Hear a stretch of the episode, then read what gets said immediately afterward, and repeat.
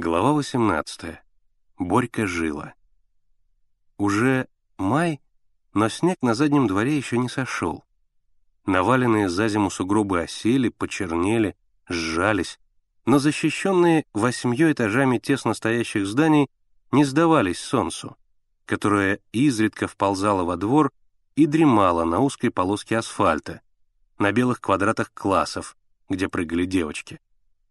Потом солнце поднималось, лениво карабкалась по стене все выше и выше, пока не скрывалась за домами, и только вспученные расщелины асфальта еще долго выдыхали из земли теплый волнующий запах. Мальчики играли царскими медиками в пристеночек. Генка изо всех сил расставлял пальцы, чтобы дотянуться от своей монеты до Мишкиной.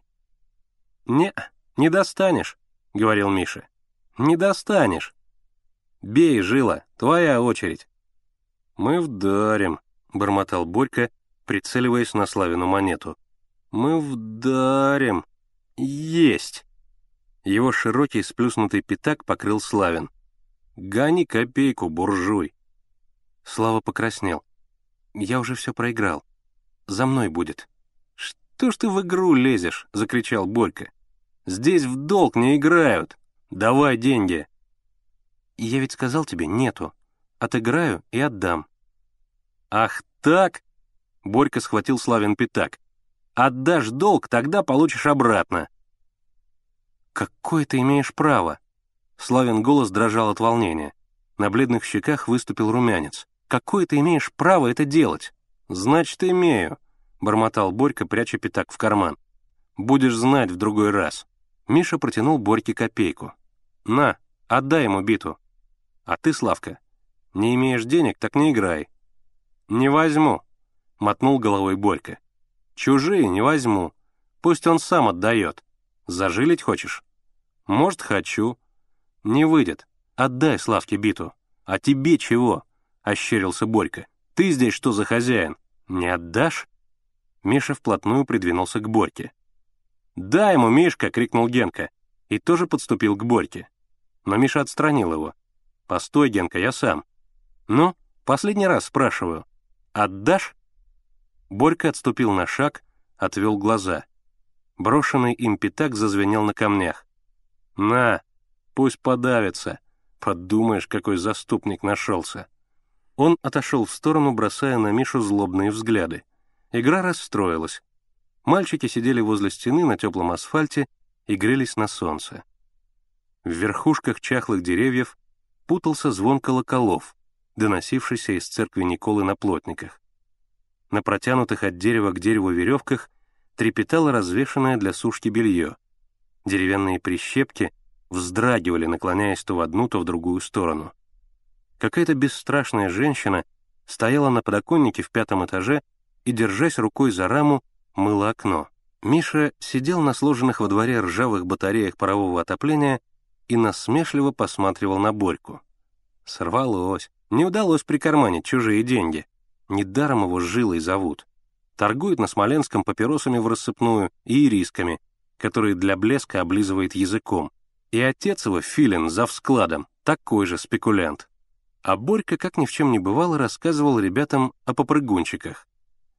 «Закутается такой попрыгунчик в простыню», — шмыгая носом говорил Борька. «Во рту электрическая лампочка, на ногах пружины, прыгнет с улицы прямо в пятый этаж и грабит всех подряд. И через дома прыгает. Только милиция к нему. А он скок и уже на другой улице. А ну тебя. Миша пренебрежительно махнул рукой. «Болтун ты, и больше ничего». «Попрыгончики», — передразнил он Борьку. «Ты еще про подвал расскажи. Про мертвецов своих». «А что?» — сказал Борька. «В подвале мертвецы живут. Там раньше кладбище было. Они кричат и стонут по ночам. Аж страшно. Ничего нет в твоем подвале, — возразил Миша. Ты все это своей бабушке расскажи. А то кладбище, мертвецы... Нет, есть кладбище, — настаивал Борька. Там и подземный ход есть под всю Москву. Его Иван Грозный построил.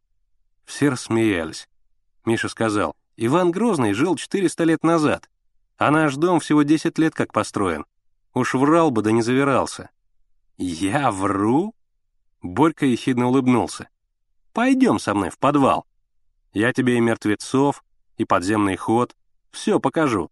Не ходи, Мишка», — сказал Генка. «Он тебя заведет, а потом будет разыгрывать». Это была обычная Борькина проделка.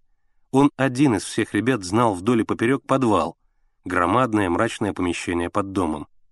Он заводил туда кого-нибудь из мальчиков и вдруг замолкал. В темноте, не имея никакой ориентировки, спутник тщетно взывал к нему. Борька не откликался, и только помучив свою жертву и выговорив себе какую-нибудь мзду, Борька выводил его из подвала. «Дураков нет», — продолжал Генка, уже попадавшийся на эту удочку. «Ползай сам по своему подвалу». «Как хотите», — сделанным равнодушием произнес Борька. «Испугались? Так и не надо». Миша вспыхнул. «Это ты про кого?» «Про того, кто в подвал боится идти». «Ах так?» Миша встал. «Пошли». Они вышли на первый двор, спустились в подвал и осторожно пошли по нему, касаясь руками скользких стен.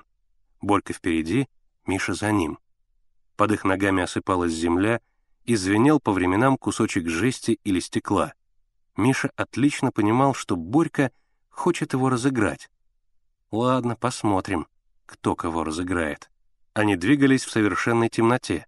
И вот, когда они уже далеко углубились внутрь подвала, Борька вдруг затих. «Так, начинается», — подумал Миша, и, стараясь говорить, возможно, спокойней, спросил. «Ну, скоро твои мертвецы покажутся?» Голос его глухо отдавался в подземелье и, дробясь, затихал где-то в дальних, невидимых углах. Борька не отвечал, хотя его присутствие чувствовалось где-то совсем близко. Миша тоже больше не окликал его. Так прошло несколько томительных минут. Оба мальчика затаили дыхание. Каждый ждал, кто первый подаст голос.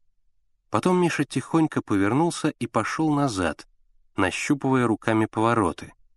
Ничего, он сам найдет дорогу, а как выберется отсюда, закроет дверь и продержит здесь Борьку с полчасика. Вперед ему наука будет. Миша тихонько шел. Позади себя он слышал шорох. Борька осторожно крался за ним. Ага, не выдержал. Не захотел один оставаться.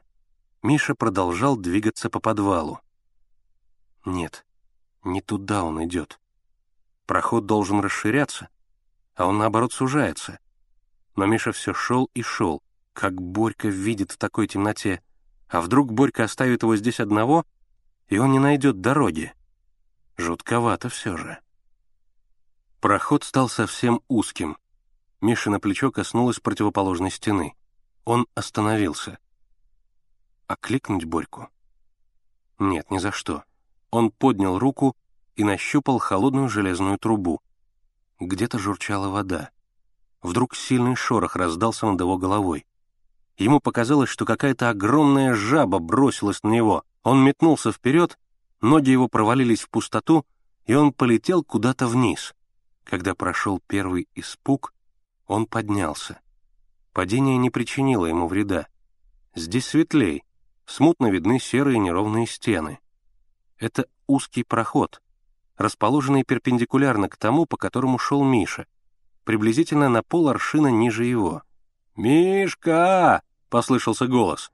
В верхнем коридоре зачернела Борькина фигура. «Миша! Ты где?» Миша не откликался. «Ага, заговорил. Пусть поищет». Миша прижался к стене и молчал. «Миша! Миш, ты где?» — беспокойно бормотал Борька, высунув голову и осматривая проход. «Что ж ты молчишь?» «Мишка, где твой подземный ход?» — насмешливо спросил Миша. «Где мертвецы? Показывай». «Это и есть подземный ход», — зашептал Борька. «Только туда нельзя ходить. Там самые гробы с мертвецами стоят». «Боюсь я твоих мертвецов», — Миша двинулся по проходу. Но Борька схватил его за плечо. «Смотри, Мишка», — волнуясь, зашептал он. «Говорю тебе, идем назад, а то хуже будет. Что ты меня пугаешь? А ты не ходи. Мы без фонаря все равно ничего не найдем. Я завтра фонарь достану, тогда пойдем. Не обманешь? Знаю я тебя. Ей-богу, чтоб мне провалиться на этом месте. А не пойдешь назад, смотри. Уйду и не вернусь. Пропадай здесь». «Испугался я очень», — презрительно ответил Миша. Но пополз вслед за Борькой обратно. Они вышли из подвала. Ослепительное солнце ударило им в глаза. «Так смотри», — сказал Миша. «Завтра утром». «Все», — ответил Борька. «Договорились».